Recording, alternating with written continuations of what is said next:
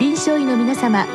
入気の論剤のパイオニア恐林製薬がお招きするドクターサロンにどうぞ。今日はお客様に東京医科大学小児科思春期科主任教授川島久さんをお招きしております。サロンドクターは順天堂大学教授池田志学さんです。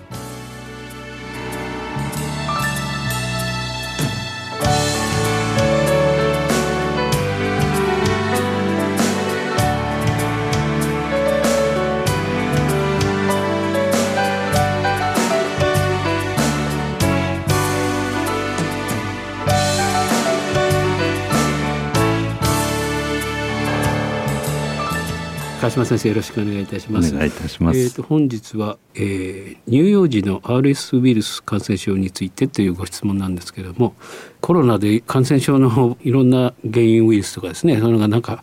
あの従来とは違うような感染を示しているっていうんですけれども疫学的にここ数年の RS ウイルス感染症っていうのはどんなふうになってるんでしょうか？はい RS ウイルスはですね、非常にあの感染者の多いウイルスでありまして、生後1歳までに50%以上、2歳までほぼ100%が RS ウイルスの初感染を受けるという非常にですね、えー、感染率の高いウイルスで、我が国では毎年2万人以上の方が、えー、かかると、えー、入院になると推測されています。感染症発生動向の、まあ、定点という5類感染症で、まあ、全国3,000ぐらいの小児科で定点観測されておりますが2018年2019年はいずれも秋から冬にかけて、えー、報告数のピークが見られましたが2020年のコロナの流行では全く流行がなかったです。しかし2020年の秋ぐらいからですね少し増加し今年の2021年の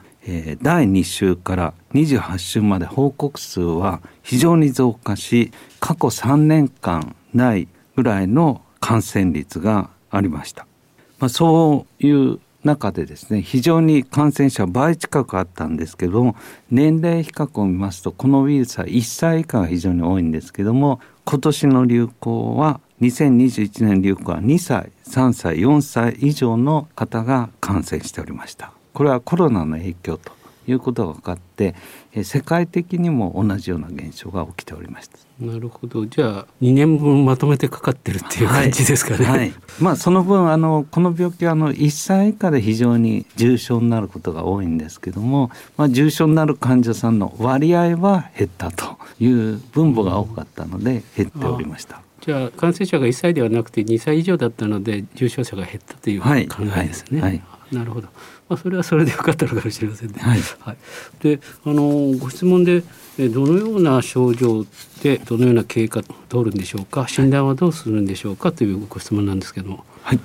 RS ウイルスは初感染の場合発熱や微重などの上気道の症状が起こります。うち2、3割が気管支炎や肺炎などの下気道の症状が起きます。初感染では1から3%が重症化し入院治療を要するとなっております。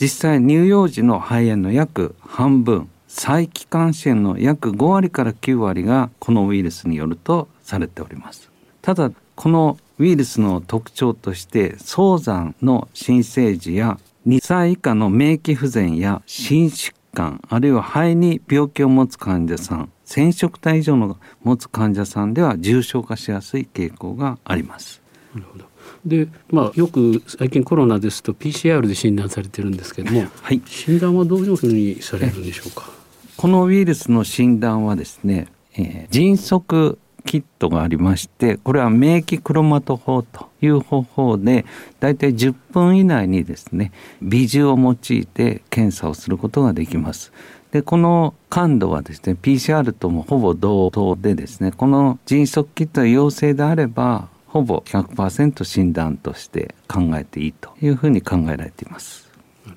で次にやはり気になるところは治療法なんですけれどもあの先ほど早産時とか、まあ、呼吸器、えー、心疾患などを持った方にはまあ重症化するということなんですけどあの一般的な治療法とこのようなお子さんですね。それに対する治療法はどのようなものがあるんでしょうか？はい。重症化した場合は酸素が必要になったり保液や呼吸器管理が必要になることがあります。ただこのウイルスに特異的な治療法というのはありません。そのため気管支炎や再気管支肺炎に対しては、まあ、保液気道分泌物の除去巨炭剤の投与適切な体ヘッドボックスなど加湿された酸素をですね、えー、投与するということが基本になりますがそういった基礎疾患を持っている患者さんではですね人工換気が必要になるということです。で何かこのウイルスにかからないようにする方法があると伺ったんですけれども。はい、えー、非常にですねこの重症化するというのが先天性の心疾患や肺疾患あるいは染色体異常免疫不全の患者さんでは分かっておりますので抗体療法、えー、ヒト化した抗 RS ウイルスに対する抗体のパリミズマムというのを予防的に注射で投与するというのが保険適用になっております。そのため流行する前から打ち始めてだいたい2回以上打っていないと予防効果がないという受動免疫になりますがそれをですねえ、行って、まあ、流行期間中はそれによって予防するというふうになります。例えば通常ですと、まあ、冬場にあの感染が増えてくるということなんで大体10月ぐらいからですか、ね、あの地域によって違いますが、うん、例年は9月から打ち始めていますがこの流行がだんだん前倒しになってきて夏に流行を起こしたりということがあるので地域ごとでの実情に合わせて場合によると本年度は6月から打ち始めているというのが現状になっております。あのこのパリニビズラブのこの、はい、えー、保険適用はどういうふうになってるんでしょう保険適用はですね、えー、28種以下の早産で生まれた子、えー、また29種から35種では6か月以下の早く生まれた子。それから肺疾患では2歳まで。から先天性の心疾患では非常に血流動態に異常のある子では2歳まで。また免疫不全ダウン症も2歳までは保険適用があります。2歳までですね、はいということは今今年ですとまあ6月からってことなんですけど、えーと、月1回で何回ぐらいまで認められて6回までが保険適用になっております。ああじゃあ6月からいくと6789と1112月、はい、したらもうそこで終わりということですね。はい、でまた翌年と。翌年。ああの人によってはなんかやっぱり過剰に反応する方とかいて、はい、どうですかね。パリミズマムで何らかの副作用っていうのはほとんど報告がないです。はい、じゃあ例えば、まあ、こういう重症な症状になるというふうな懸念が強い方は、はい、場合によっては例えばもう2歳以上になっても自費でやるということもあるんでしょうか？はい、あのやっぱり染色体異常を持って心疾患があってどうしてもっていう方がいる場合はですねあの打ってる方もいると思いますね。やっぱりご心配でしょうね。はいはい何歳になってもやっぱり心配だという、はい、ただあの年長になるとですね非常にこの RS ウイルス再感染とともにですねあの軽症化することが多いので、まあ、やはり2歳までが非常に重篤になりますので、まあ、あえてそこまでっていうことはないと思います。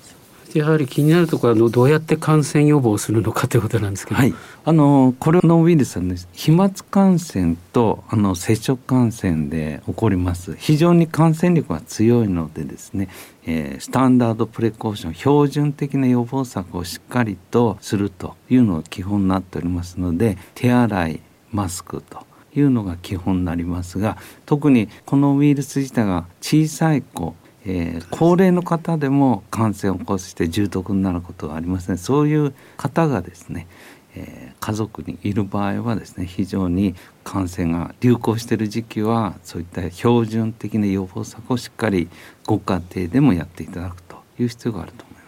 なかなか小さいお子さんで難しいですかね。そうですね。まあやはりあのもし RS ウイルスのお子さんが上にいて小さい赤ちゃんがいるという場合は部屋を別にするとか、えー、接触しないようにしていただくというのがいいと思います。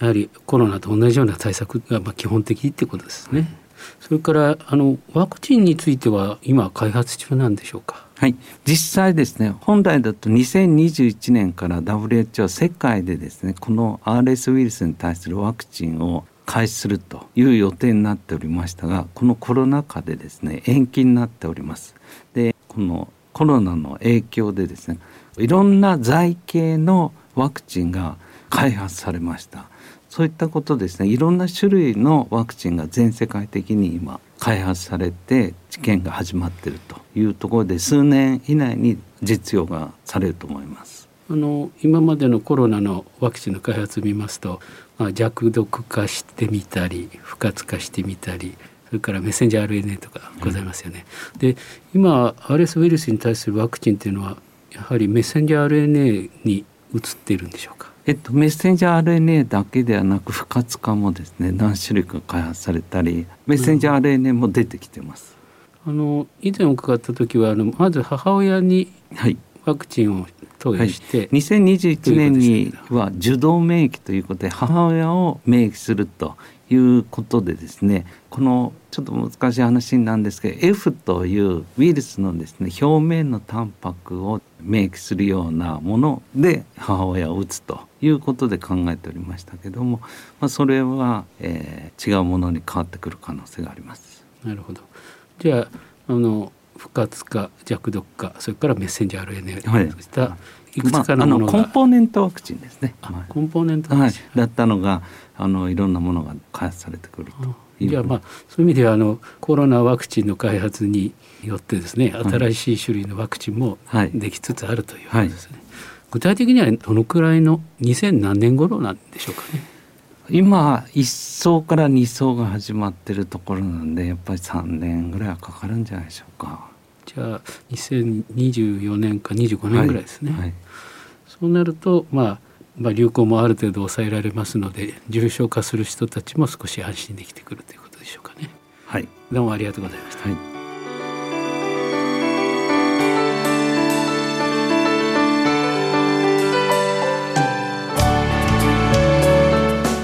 お客様は東京医科大学小児科思春期科主任教授川島久さん。サロンドクターは順天堂大学教授池田志学さんでした。それではこれで恐林製薬がお招きしましたドクターサロンを終わります。